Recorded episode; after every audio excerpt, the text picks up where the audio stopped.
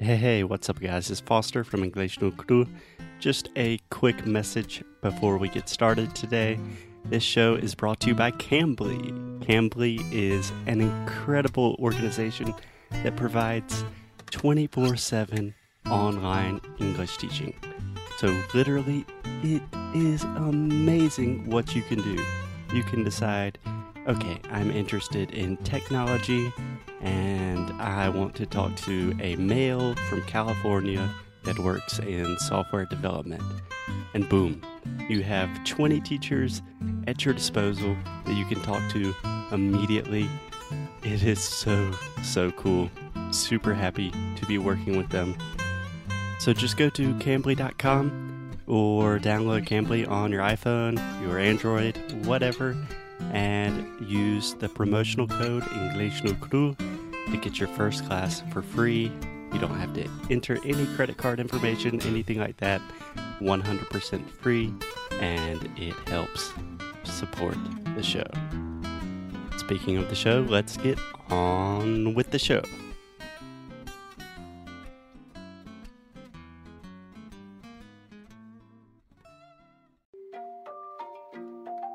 Oi, fala aí pessoal, bom dia. Você está escutando I am your host, Foster Hodge. This is your daily dose of English.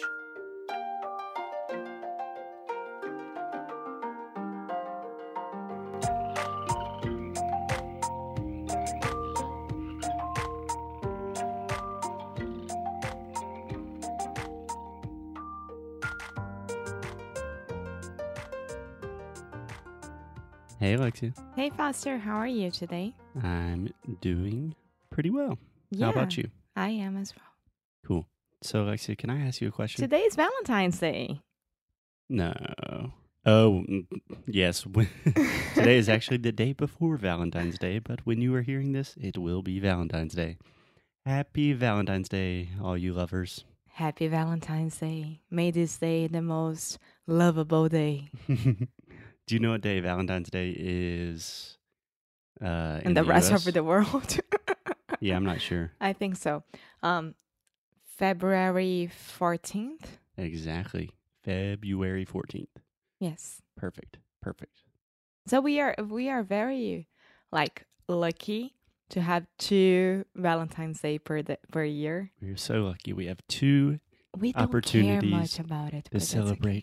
Our love for each other, two opportunities to spend money on things when we should not spend money.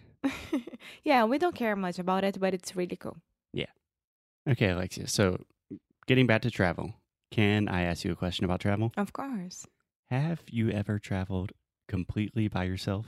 No, Okay. no, completely by myself. No. Okay. You said that with a little bit of hesitation. So, for No, example, I know you've been on a lot of international flights by yourself. Yes, but is this traveling by myself? Yeah, no. So what I'm really talking about is solo travel. Yeah. Normally solo international travel. So I'm talking about leaving your home country. I disagree when I say international. It doesn't have to be international. Yeah. Okay, you can travel to Brazil, whatever. I'm just talking about leaving where you are by yourself and going to someplace totally new where you probably don't know anybody. No, I haven't. Okay, cool. But you have traveled a lot in groups and with other people. Okay, so today I want to talk about the difference between solo travel and group travel.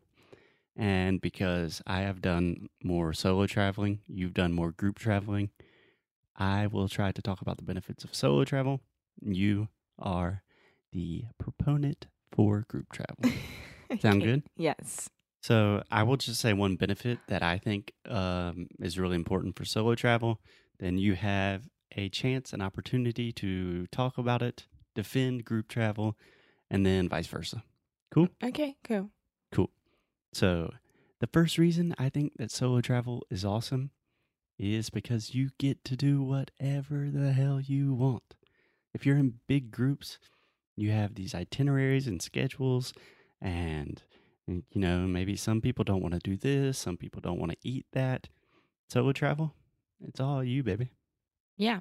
Well, when I traveled with groups, they were all my friends. So it wasn't like a CVC um traveling thing. It's um it's a travel agency. Okay. And we didn't have an itinerary like midday you had to do that, at five you had to be back. No, we were like, okay, let's do this today, let's go to this beach Mm-hmm. and walk around and etc. So the last group travel that I that I did Mm-hmm. it was to Punta del Este, Uruguay. Punta del Este. Yeah, Uruguay. Uruguayo. We we went for New Year's there, It's so touristy. And we rent a house. So cool! It was during college, for first year of college, I think. So everyone was like, "Yay! This is fun! It's amazing! We are in college now. We are grown ups." I things feel like like that that. is the equivalent of college students in the U.S. going to like Cancun for spring break or something. more or less like this. Yeah. And the house was a mess. Like I had to sleep on the sofa. It was the best place to sleep. And every time that we go out, the group, like it was a boys group and a girls group, we how do I say that? We Divided, yeah, we divided, separated. yeah, separated to whatever we wanted to do. So a few times I it was only me and two other people, so it was okay. Cool, cool. Yeah, I do think there's a difference between like going on a huge group with a travel agency, like 40 Brazilians going to Las Vegas on a big bus or something, and then just traveling with your friends. Okay, cool. So, do you have an advantage of group travel that you want to talk about? Yes, we make stories together. So we always remember that, oh my God, Alexa, do you remember when we did that and that happened and then da da da da da da? That is very true. Yeah. That is very true. The the memories you have when you travel with other people, in my experience, they seem to be more intense. Like I remember traveling to England and Spain in college, and whenever I see my friends from college, those stories are always the first ones we talk about. Yeah. When I traveled to Bariloche, Argentina, Argentina. um, my best friend was there. Hey, Marina. And Marina and I, we went to a boate, to a, a nightclub. hmm And this nightclub, it had seven floors. Ooh. and everyone was together like we were in 30 people more or less yeah. Can I stop you real quick? We were 30 people is a direct Portuguese translation. party of 30 no, in this case, you would say there were 30 of us. ah there were 30 of us So whenever you want to say like ah somos cuatro, something like that, you say there are four of us. yeah In a restaurant, you can say party of four, but just in restaurants. and Mariana and I we went to this nightclub as everyone else and we were like what is this place this is a labyrinth a total labyrinth. And we remember this night till today because we couldn't find the other 30 during the whole night and it was a really really dark place. And we remember walking around and not having fun at all.